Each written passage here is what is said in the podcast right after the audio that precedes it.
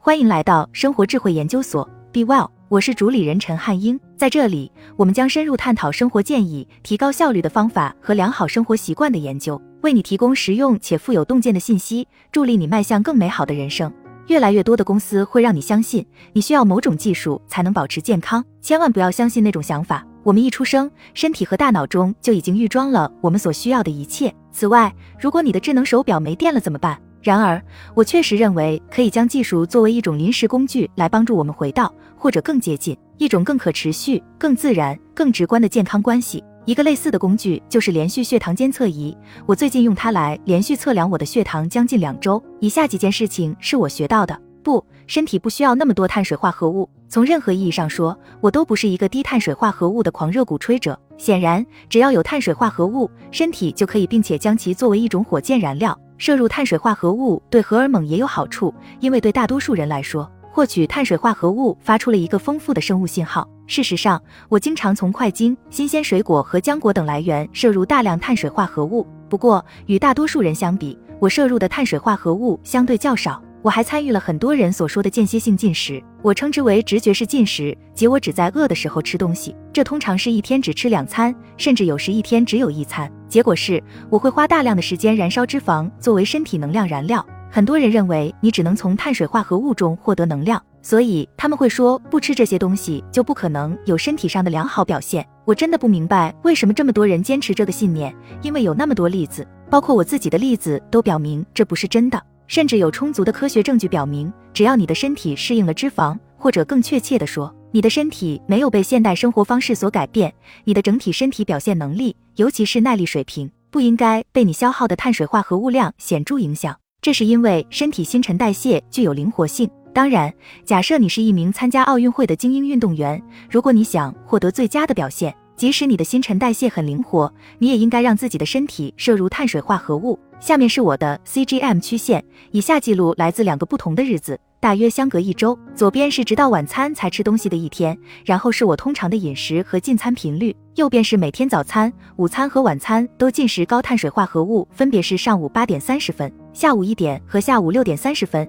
之后是五天频繁的高碳水化合物饮食。在这两天里，我从上午十点左右到下午四点都在户外滑雪。正如你所看到的。曲线在水平和形状上看起来非常相似，但有点不一致，因为在没有食物的日子里，滑雪的强度要高得多。这意味着，尽管我没有进食碳水化合物，但我的身体里有大量的糖。实际上，在不吃东西的那一天，我总体上感觉更好。这也是我通常吃相对低碳水化合物的原因之一。别把压力不当回事。我注意到的另一件事是，就像在训练时一样，当我感到工作压力时，我的血糖总是上升。显然，血糖只是一个生物标志物，并不能说明身体对不同情况的反应，但它仍然指出了一个在今天这个为表现而疯狂的世界里经常被遗忘的重要事实：身体只能承受这么多的压力。而且，除了我们大多数人已经高度意识到的与工作有关的压力之外，还有许多压力来源，比如说，体育锻炼也是一种压力。暴露在寒冷中是一种压力，情绪衰竭是压力的一种形式，呼吸不好的空气也是一种压力，吃错食物也是一种压力。这种联系也很明显。锻炼身体可以积极缓解工作压力，我相信你亲身经历过这一点。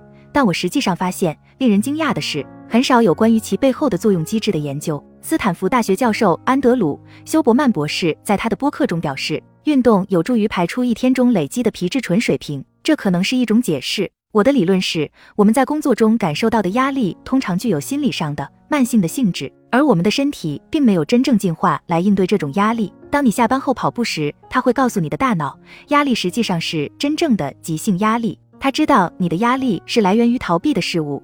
当你跑完后，它会对你的身体说：“哦，我明白了，我们现在已经逃避了那件危险的事情，我们又安全了。”通过这种方式，它可以重置神经系统，比如说。压力不是坏事，只要在两次事件之间的压力水平下降，你就没事了。这是一种身体为之进化的压力。高强度训练并不总是一个好主意，因为训练是一种压力的形式，所以它需要与你的整体生活状况和压力水平仔细校准。如果你的工作也很辛苦，那就不要每天跑十英里。相反，找一种更温和的方式来锻炼你的身体。进食也是一种压力，进食也是如此。你想想，压力是什么？它基本上是身体对威胁的反应。过度进食会告诉身体周围没有足够的食物，这是一种威胁。不要纠结于血糖问题。有一个普遍的概念，特别是在低碳水化合物方面，你希望你的血糖水平保持一致或尽可能的平稳，但我认为这是错误的。身体使用血糖作为工具，有时需要释放更多，有时需要释放更少。在为期两周的试验中，我的血糖数不清的上下波动，当然从未达到任何极端水平。唯一的例外是当我尝试标准美式早餐时，它的快速碳水化合物含量非常高，我的身体产生了强烈的胰岛素激增反应，这使我的血糖降得过低。你猜怎么着？当这种情况发生时，我感觉糟透了，我的身体在发抖，甚至还有点恶心。这几乎就像我的身体可以自己发现有什么不对劲，而不用在我的手臂上安装一件科技产品来提醒我。血糖波动是无害的，长期升高的血糖水平会在血液中产生毒性，导致组织损伤，通常会导致截肢，并产生代谢功能障碍。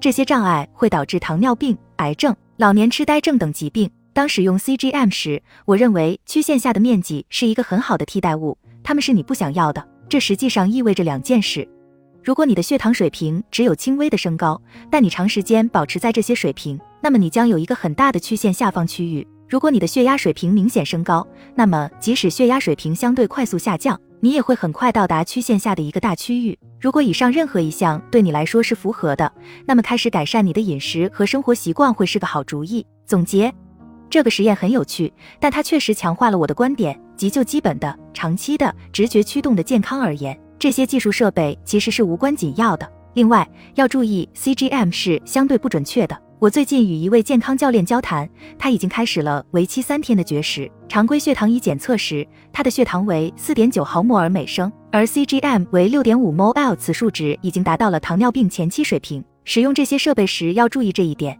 绝对值并不是完全准确的。最后我想说的是，我认为对很多人来说，像我一样做一个为期两周的 CGM 实验是有用的，但仅此而已。在那之后，你最好学会倾听自己的身体。注。